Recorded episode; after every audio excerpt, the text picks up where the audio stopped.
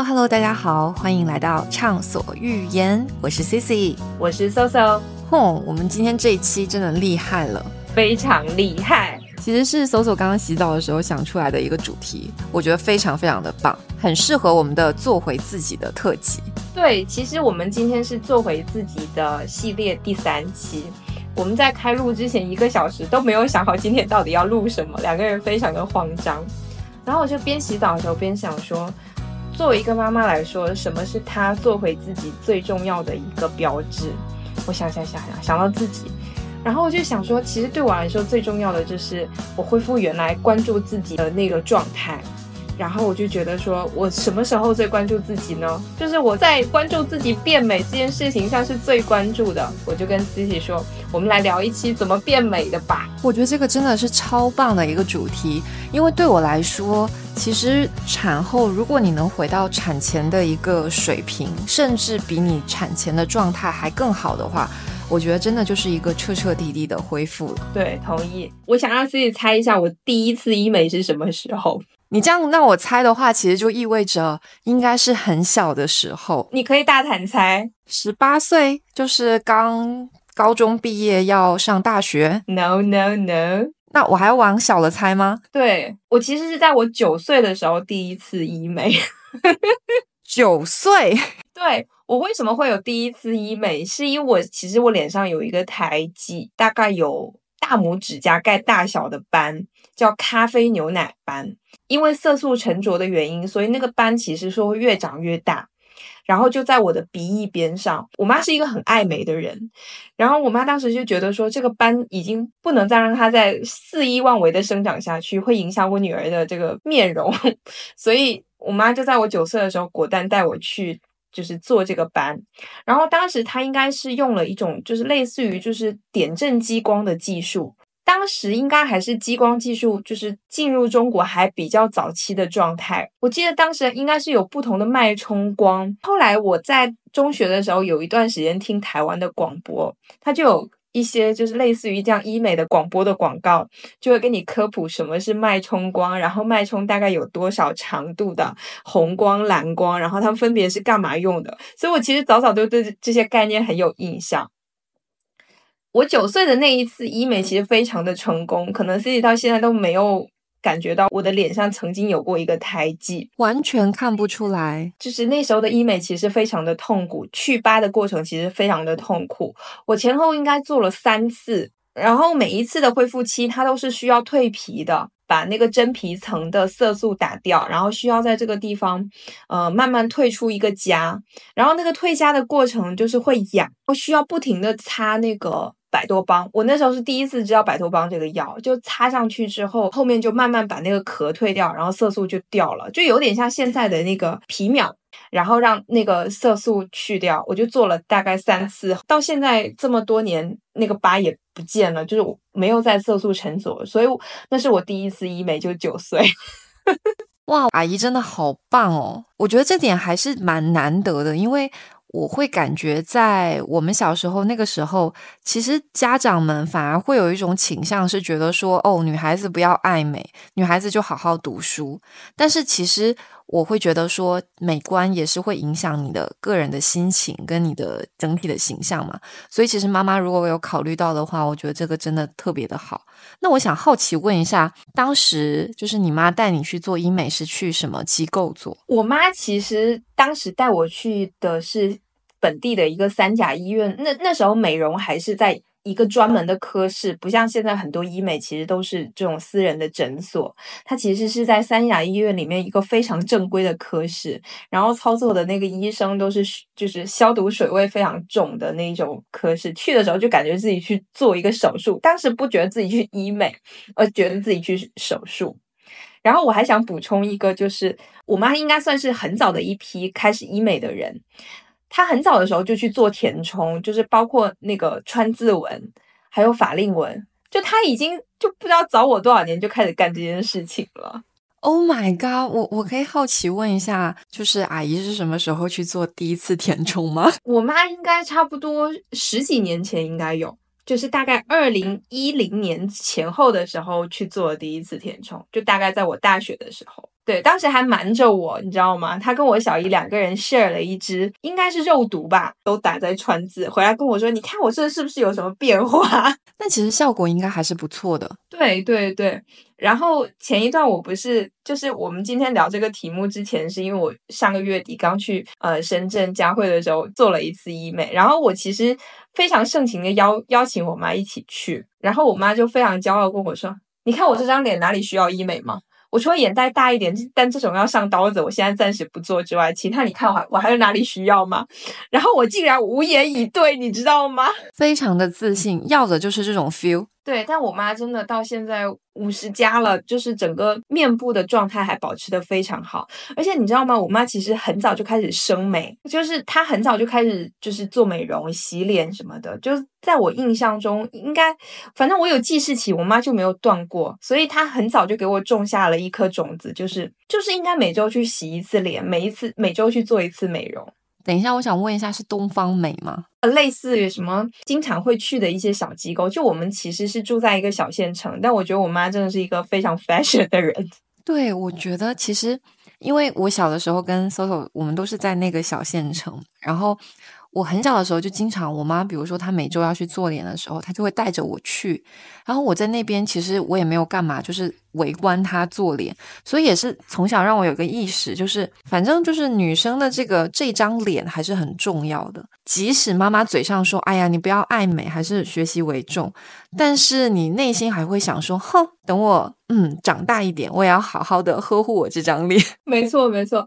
然后后来就是大概我。呃，大学毕业之后就是开始自己赚钱工作之后，我就开始有陆续接触一些生美，就是大概是一开始是偏那种清洁类的，因为我其实是痘痘肌嘛，我当时其实是有经常去就是护理，比如说调理我的面部的一些油脂分布的情况。你最早是什么时候开始接触医美？这个问题到你了。跟 Soso 比起来，真的是有点晚。坦白来说，我应该是在我工作以后，也就是大概一七一八年的时候。但是我第一次做医美，我就搞了个大的，我做了一次热玛吉。对我刚想说这个事情，一开始的时候他就说。我去做了一个热玛吉，我心里就拍大腿说：“哇，这人怎么这么厉害？上来就上了一个热玛吉。”我的脸是属于肉会更多一点，就是小的时候就有点那种婴儿肥嘛。然后现在年纪大一点之后呢，就是肉还是在，但是就是还是希望它更紧致一点。就是我的诉求更多的是抗衰。当时第一次我就是听朋友提到说：“哦，热玛吉好像效果还不错。”然后就立马冲过去，就是想说：“嗯，我要试一下。”但其实很多人会提到说，热玛吉它的痛感会比较强，因为它会有一种你要打很多发嘛，然后每一发它都会有一种就是热能一下子激发到最高。它其实也是通过这个方式，然后让你的是不是胶原蛋白还是什么，就是那个原理，其实我已经忘记了。我那天去佳慧的时候，还跟那个医生聊到这个事情，就是我记得那时候 C C 做热玛吉的时候，就把脸上分割成好像很多的那个格子。对，是的，他要描描出很多的格子，然后大概是每一个格子打一发这样子。然后那个医生有说，就是以前的那个打热玛吉是需要敷麻药的。对对，是的，因为它的痛感会比较强。但那天我去问的时候，他有说，他说其实上痛感不要太强，因为热玛吉的原理是通过能量去激发你的胶原蛋白再生。如果能量太强的时候，它反而会变成破坏，就是变成那种杀伤性的破坏。他说他有几个。客人就是以前打热玛吉的时候，可能打的能量太高，以至于打了热玛吉之后更垮了。这是什么骇人听闻的事情？对，但是现在好像有一些医美其实上是不需要敷麻药的。就我我们上次去做那个超声炮的时候，其实都没有敷麻药，而且能量都在就是可接受的范围内。我记得当时我做那个热玛吉的时候，你这么一说，我突然间心中一紧。没事，都已经过去了。当时我记得医生在给我打的时候，就是一开始他可能就试了一个大家都比较，呃，应该说是大部分人都比较能够接受，以及大部分人会选择的这样的一个强度。然后我记得当时他打完之后，我就觉得，嗯，好像就是轻微的烫了一下，没有什么感觉。然后医生就狂喜说：“那我再给你上一个强度，然后再来一次。”我就发现，哎，好像也还可以。然后医生说：“哇，你这个皮肤可以啊。”反正我就是最后脸部应该是达到一个比较高的能量，然后脖子的话，因为当时脖子的那个疼痛感是比较明显的，特别是在下颌线交界的那里，所以那个时候就是脖子的部分我就会能量低一些。但是说实话，我不知道是不是因为我打的时候，其实你想一八年嘛，那个时候我也大概就是二十七、二十八岁。其实也没有到说脸垮掉的情况，就我觉得打完之后，我没有很明显的感受，就有觉得说稍微有紧致一点，但是其实没有很肉眼可见的那种变美的感觉。你会不会觉得二十七八岁开始做医美会比较早？嗯，我觉得不会诶。有一个理论啊，虽然我不知道就是说它是不是那么的科学，但是我觉得。本能的会相信说，早一点做一些抗衰的动作，其实就能慢慢的去延缓你的衰老的过程，总比你说你发现你自己已经有鱼尾纹的时候，你再去挽救，其实就很难了。肯定是预防在前更有效果。而且我还有一个想法，就是医美其实比保养品更重要。对，这是我最近很大的一个心得，也是我一个新年的 flag。怎么说？怎么说？我想要更加精简我的护肤，虽然说我现在已经越来越精简了，然后我也想把我的护肤品就是降级一下，然后可能把省出来的钱多做一些医美吧。同意，我觉得医美真的它的效果和它的就是你当你知道那个原理之后，其实你会对它的效果更有信心。第一次做的是热玛吉嘛，第二次医美的经历其实就是我的产后了。就是在去年的时候，当时应该是我刚断完母乳吧，然后因为我是大概喂一小朋友喂到八个月，然后大概就是在九个月还十个月的时候，第一时间就冲到了佳慧，然后当时医生就是评估了一下我皮肤的一个状态，因为我当时确实有一段时间在断奶之后，激素水平有一些混乱，下巴下颌线的地方就长了很多那种闭口。嗯，蛮长一段时间都没有消，可能至少有一两个月吧。所以我也就是询问医生说，呃，看有没有什么医美的方式能够帮我解决这个问题。然后当时他给我推荐的是说，一方面是因为我当时皮肤屏障还是有一些受损的情况，炎症啊什么的。嗯，他比较推荐我的是去打那个。光子大概有三次光子，就是买了一个套餐。但是我其实打完第一次，第一次是光子加上水光之后，其实我痘痘就消了。哦，就我也不知道，就是说这是激素水平的，就是它本身就会消，还是说这个医美真的有作用？反正当时就是还蛮立竿见影的，就是基本上又过了十多天，然后这个痘痘就好了。哦，好厉害！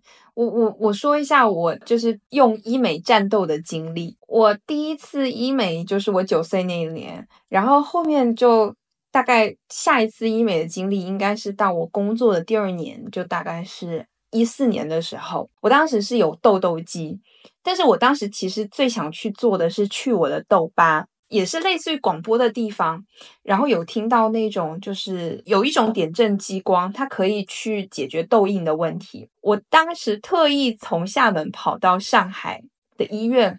去咨询就是这个打痘坑的问题，然后那个医生他大概是跟我说，如果我没有解决痘痘一直复发的问题，做了那个痘坑之后，痘痘再长出来，我还是那样子，所以他建议我还是先把痘痘先处理好之后，再去考虑痘坑的治疗。对，那是我大概是第二次想要动这个医美的心的时候，然后后来就到了应该是前几年，应该是到了一九二零年左右，就是我所在的城市厦门就开始有陆陆续续有一些医美机构出现。然后我一开始去做的时候，我其实是到现在都没有碰过针剂类的。一开始去做的时候，我还是做那种清洁类，因为我其实对清洁的需求量还是挺大的。但等一下我要讲一下这个坑。我去面诊之后，他们就告诉我说，可以做一些类似于我做了很多次的海飞秀，还有做了，比如说像是新丝翠，就是刷酸的项目。因为我当时有痘肌嘛，所以他们其实建议我就做这种刷酸的项目来治疗这个痘痘。但是其实做完之后，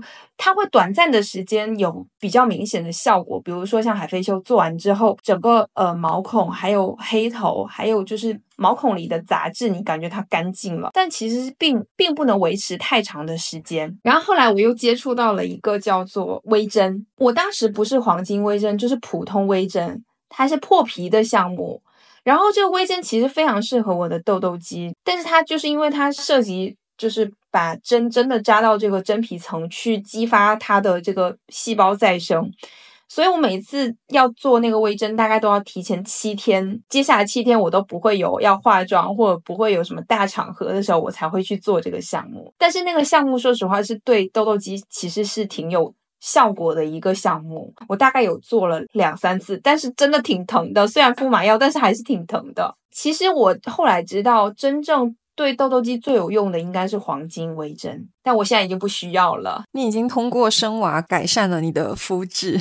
摆脱了痘痘肌。对，后后面的时候，其实我还接触过，比如说像呃 C C 讲到的那个光子，但我做光子的经历其实让我觉得非常的不友好。我做光子的时候是去了一个呃医美的诊所，这里打一个伏笔，就是我当时。做完光子之后，整个皮肤就大爆痘，而且很红。我当时做完之后，医生就说要让我用那个冰袋多敷一会儿。他说：“嗯，奇怪，就别人不会这么红这样。”他就说可能能量打太高。但是他其实是觉得说我很适合做光子，然后我也傻傻就做了很多次光子，大概五六次应该有，有感觉就是做完之后会变白，就整个皮肤会比较通透。C C 知道我是一个比较黑的人，然后就觉得整个皮肤会比较亮、比较通透，但是就是它的整体的这个感线效果。就是也是一般这样子，没有到非常明显。第二次我再去做光子的时候，我就说，嗯，上次做光子很痛，而且就是皮肤后面其实有一点变成皮肤屏障破损。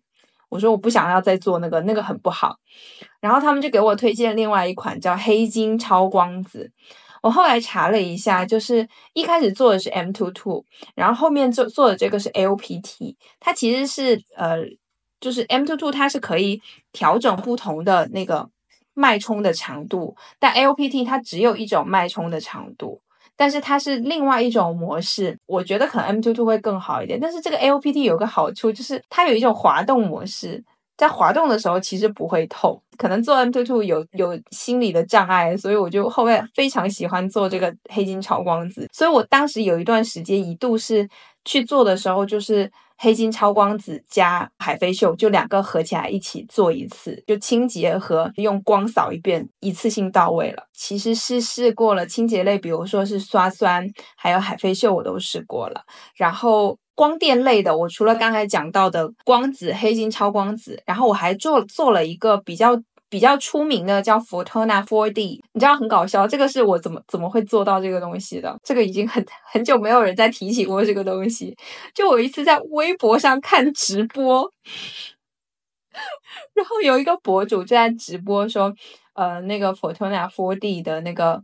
呃，就是秒杀价很便宜这样子，然后我就看看看，当时应该是我团了三次，就是全面部包括眼部，就是因为佛托纳它有分脸部跟眼部嘛，我当时应该是团了一个全面部的，呃，应该三次，现在看起来价格也还可以，就大概一万二左右，然后。就查了，我就我我我就边看那个直播边看这个 Fortuna 4D，然后顺便去小红书查这个到底是个什么东西，发现说哦，它还有一个口内模式，就是 Fortuna 它是有一个。就是口从嘴巴进去，从口腔黏膜通过刺激口腔黏膜的韧带，然后把这个地方达到提拉紧致的作用。我当时就很心动，觉得这个东西还还挺厉害的。而且事实上，我看小红书到现在还是觉得佛泰纳还可以，然后就果断囤了那个一万两千多的那个套餐啊。然后我去做，你知道吗？很神奇，我又开始遇到痛的情况。就第一次做的时候不是很痛，还好还可以忍受。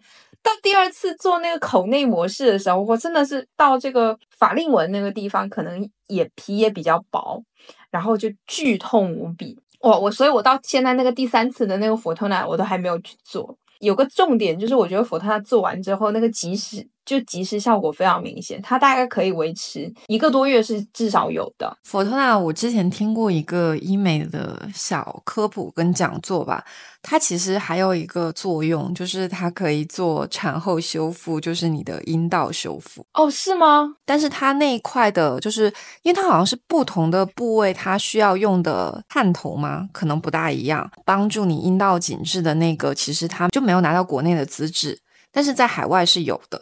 哦，这么神奇！但是那个福塔纳的那个做福塔纳的那个体验感其实还蛮妙的。它叫 4D，就是因为它有四个模式。然后第一个模式是在就是口内的模式，就是探头伸到嘴巴里面，然后你就能闻到那种焦焦的味道。Oh my god，是直接烫肉吗？也不算烫肉吧，它就是因为有点就是光打到那个肉真皮里面的那个肉的那一层，然后就能闻到那个。焦焦的味道就还还蛮神奇的，然后后面的两个模式有一个是平扫，还有一个是。局部的这种提拉，然后我当时还做了眼部，就是它其实对于黑眼圈也是有一定效果。我这次去佳慧跟那个医生在聊的时候，他就有说，他说其实福托纳非常适合就是平时的那种维稳，就是不是那种大的项目，比如说不是像热玛吉或者是超声炮这种比较大的抗衰项目，但是福托纳用于平时维稳非常的合适。福托纳，我之前还跟跟一个医美的医生聊过一个小小的八卦，他。差不多就是在疫情那几年火起来嘛，然后当时有一个背景，就是因为。嗯，因为海外的很多项目，比如说热玛吉啊，各种就是当时的进出口其实是有一定的限制的。它也是在那个情况下就被推出了市场，再加上它的整体体验感会低一点，再加上你刚刚说的，就是它是一个维稳类的项目，大家可能也会，呃，就是它整体的一个粘性会更好，所以其实市场有一段时间就在狂推他们家。哦，这样子，这里我要讲一个重点，就是我觉得其实医生的操作很重要，就你别看就。就是福托纳好像价格可以打得很低，但我后来慢慢意识到，说机器只是一方面，操作的人其实非常重要。就我能明显的感觉到，我两次福托纳打的人不一样，那个效果感觉是完全不一样。我第一次的时候其实效果还就是还挺好的，然后到第二次的时候就体验感又不好，然后出来效果又不好。我所以，我那次就深深的体验感觉到说。医美，医美其实还是需要为医生的那个手法付费的。对这一点，我非常非常同意。其实包括像热玛吉也是一样的，因为热玛吉其实大家知道，就是它的官方其实会有，比如说它有有资质的医生以及有资质的医院。其实它有些。比如说美容机构，他会卖热玛吉这个项目，但他的操作方可能是没有资质认证的，比如说护士啊，或者是谁，其实就对你整体的那个最终的这个效果还是会有一些影响的。因为其实比较专业的医生，他会根据每个人不同的面部的情况去调整，就是比如说某个部位，他调他打的发数是怎么样的。其实我最近这一次的医美，刚刚提到了，就是有嗯产后做的光子嘛，但是我在。过年之前吧，我大概是在十二月份的时候就去做了一次超声炮，然后这次的体验其实真的还挺好的。当时面诊的时候，医生就跟我说，我当时有问他嘛，我说我觉得我现在整体肤质已经回到一个比较稳定的状态，然后他也通过那个 FaceTA 吗还是什么，就是一个检测的仪器，看到就是整体确实还可以。然后我就跟他提出说，我想做一些抗衰的项目，比如说像热玛吉啊、超声炮这些，有没有适合我现在一个状况的？然后医生就评估了一下我整体的一些情况，比如说法令纹啊，可能会稍微严重一点，然后也有一点点泪沟的这个问题。整体脸是偏这种肉肉型的，所以就是有这个紧致的需求。嗯，反正我那个医生他还蛮 nice 的，他就说热玛吉跟超声炮你都可以做。然后从性价比来讲的话，其实你现在做超声炮就可以。然后我就说，哎呀，我正好没有做过热那个超声炮，我想体验一下。所以就是最近这一次做的是超声炮。超声炮，我觉得整体的体验真的比热玛吉会舒服很多，而且操作的时间也还挺快的。刚刚我们在提到说，就是医生的操作非常重要，就在于说，这次我在做那个超声炮的时候，呃，两边脸它其实是会打，是两次还三次不同的探头，我有点忘记了。然后打完之后呢，我就明显感觉到就是脸有那种提拉上升的那种操作后的那种感觉。然后我那个医生他操作完之后就说：“哎呀，你的左边脸会比你的右边脸大。”他就说：“那我左边脸再给你打一次，就帮你收的更紧一点，这样两边的脸会更对称。”赚到了，对，真的是赚到了。因为我第一次他两边都打一次的时候，我有看一下镜子做对照，就那个当下，我真的觉得左边的脸大了很多，然后就整个人有点脸歪的那种情况，还很担心。然后第二遍他帮我加强之后，就明显平衡很多。现在看的话，就是难免就是每个人的脸都会有大小脸嘛，但是。呃，我觉得整体比较负责任的医生，以及比较好的审美的医生，他操作完之后，其实是会给你的医美效果大大加分的。呃，超声炮他跟我讲的是说，大概是要打完三个月左右，会达到一个比较好的一个状态，应该是它效果最好的时候。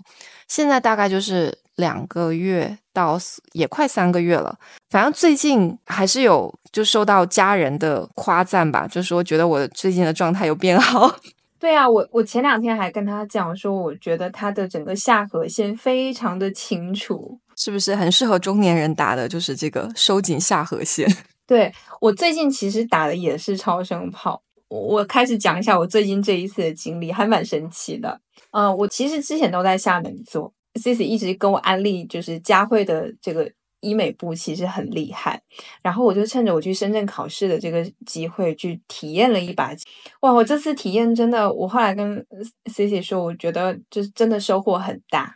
首先就是我当时也是做了一个 Vista 的那个面部检测，然后我的医生看了一下我的脸，看了一下那个 Vista 的情况，他就开始问我一些莫名其妙的问题，你知道吗？他就问我说：“你会不会过敏？”我说我有一点点过敏性鼻炎，但不是很严重。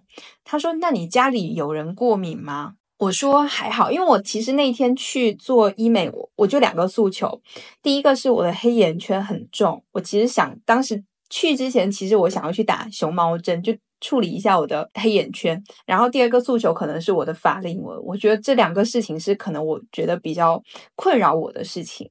然后这医生就开始问我这些莫名其妙问题，然后我说家里面还好吧，就是爸爸也是会有一点点过敏性的鼻炎这样子，我就我就忍不住问他说，医生为什么要问我这个问题？他说你的黑眼圈。还有你这个长痘的情况和你面部目前呈现的情况，都是你的特异性皮炎的表现。然后我突然间就发现说：“Oh my god，是的，我们弟弟也是有，就是他他他说就跟小朋友湿疹是一样的。”我就突然间 Oh my god，说真的诶我跟弟弟的那个表现其实是一样的。他就说：“其实我是因为太干，不是我之前一直觉得我太油。”他就说：“其实你。”皮很薄，所以那个面部成像之后，就是全部都是那种红色的那种炎性的症状。然后之前那些医生都告诉我说，红色的炎性症状需要用 M two two 类似于这样光子的方式来处理它。然后这个医生就告诉我说，我先告诉你你不能做什么，再来决定你要做什么。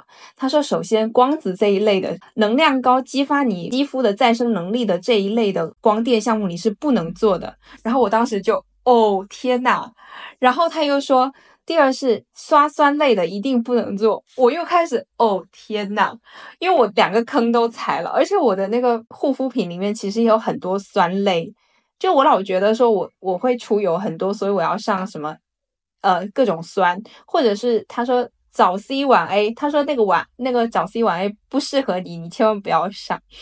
然后我就觉得说，Oh my god！我当时一出来，我就跟 C 姐说，我觉得我这次真的来对了。他就告诉我说，我的皮肤需要怎么处理，我的皮肤是需要绝对的保湿和大量的涂这种，就是。像像像小朋友护护理湿疹一样，就是需要很多的这种护肤品给它涂上去的。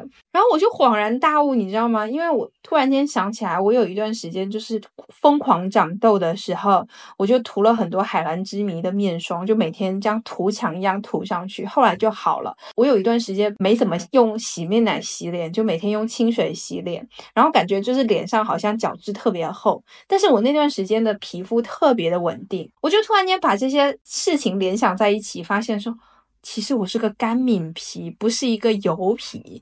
我他说我出油是因为我的皮肤没有办法锁水，所以它就不停的分泌油脂，然后让那个皮肤的这个平衡相对稳定。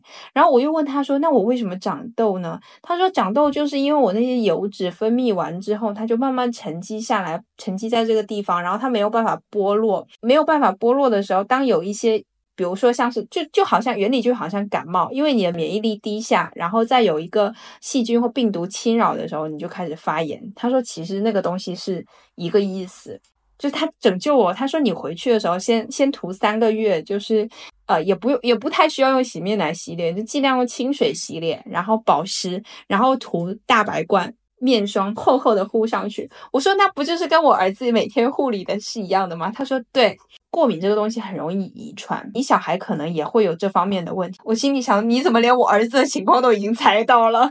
有种算命的感觉。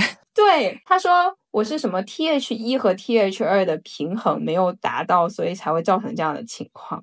Anyway，他就告诉我，首先就是不要再做任何破坏皮肤屏障的事情，包括刷酸，还有做。类似于海飞秀，我之前做过那一套，其实都不能做。然后第二是光子类的，他只推荐我尽量做超皮秒，还有包括刚才讲到的抗衰类的超声炮和热玛吉。然后三个月之后，他建议我去。再复查一次我面部的情况，看那个红红色的炎症有没有消退，如果有才能做其他的，包括像是水光。我去之前就是想要打一支水光，他说水光我也不能做，我突然间觉得我省钱了。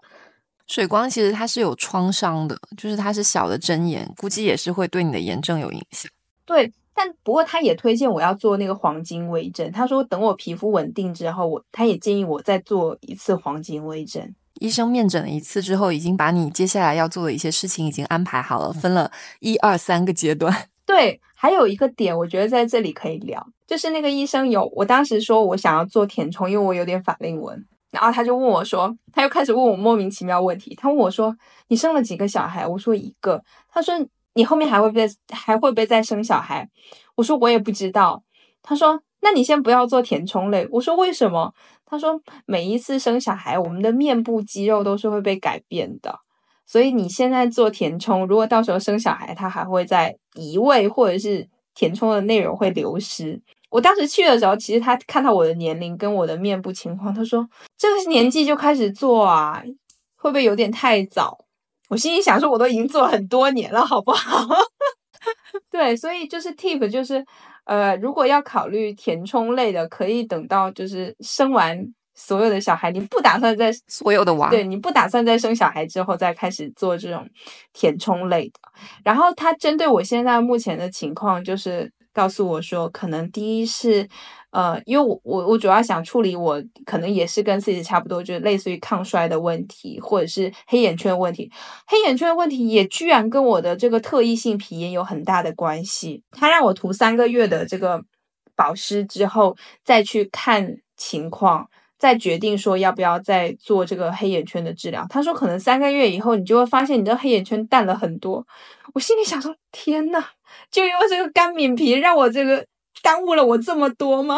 但是想想一瓶大白罐就可以拯救你很多，值了。我就觉得我护肤品这个事情可以省很多钱。今年就是刚好聊到这个话题，我其实，在产后我也发现，可能是因为要操心的事情有点多，护肤这件事情我的步骤就会少很多。过去的话呢，可能比如说先卸妆油卸一下你的防晒，然后洗面奶再洗一遍。确保你完整的卸完了妆，然后就开始，比如说你要先上一层爽肤水，上完之后呢，要有精华，精华之后会有面霜，面霜之后还有眼霜，就是以前真的是一整套流程。对我跟你讲，我即使是喝醉了，我也能够把这一整套流程都很好的操作下来。但是 生完小孩之后，不得不说，就是人真的变得越来越懒。我现在真的是经常就是拿着一小朋友的雅漾 AD 霜。就是洗完脸之后直接就上那个霜，然后结束，这就是我护肤的过程，就是没有眼霜这个步骤了嘛。他那天告诉我说不需要眼霜，就是你把那个保湿涂到位就可以了。就其实你大不了就是在眼部再加重一层，就是你的润肤霜，其实就可以了。对，所以我觉得你涂雅漾 AD 膏可能是就是一个正确的打开方式。我已经决定了，就是接下来就是靠依小朋友的润肤霜来护肤。然后再去做一些就是维持抗衰的这样的一些医美，你知道吗？那天那个医生还特别逗，我问他说：“我有那个海蓝之谜的面霜还没有用完嘛？”他就说：“那我涂那个大白罐就好。”我说：“那我能不能涂海蓝之谜？”他就沉思了一下说：“也是可以，就是有点贵。非常贴心的医生。对，然后他当时还不停的在帮我算性价比，比如说他说如果后面要填充法令纹跟黑眼圈的话，要做什么小分子、大分子，他这边算算算说，嗯，这个下来可能要三四支，嗯，这个可能要两三万。他说不是很划算，你先不要动。就喜欢这种医生。对，是。但 anyway，我就觉得说，其实像那天那一次面诊，是真的让我觉得说，医生和医生之间是有区别的。嗯，非常同意。其实我也有这种感觉，就包括我刚刚说的整个超声炮它的操作过程，你就能够体验出来，就是它到底是在用心以及专业做这件事情它的一个差异。然后我个人其实会觉得说。嗯，产后嘛，特别是在你哺乳期过去之后，如果说有姐妹们也是希望自己的状态更好的话，然后包括更好的去护理自己的，不管是面部皮肤还是身体皮肤，其实我觉得求助于医生、求助于医美也是一个可以选择的路。好呀，我觉得我们今天单纯的我们的几次医美的小分享，特别还是我们这个产后，其实我跟 Soso 都有做针对性的抗衰的一个呃超声炮嘛，我们都觉得其实目前来看效果都还可以。怎么说呢？产后让自己快乐的方式有很多，然后我觉得让自己变美这个投资是永远不会出错的，然后永远都是值得的。对，希望大家越来越美，做回自己。是的。那我们这期就聊到这里了。然后最后想要有一个声明，就是我们两个都是属于医美的体验者，我们也不是一个非常权威的专家，所以以上说的东西呢，仅供大家参考。然后还是希望大家求助于医生，谨遵医嘱。嗯，对的。那我们这期节目就这样吧，拜拜，拜拜。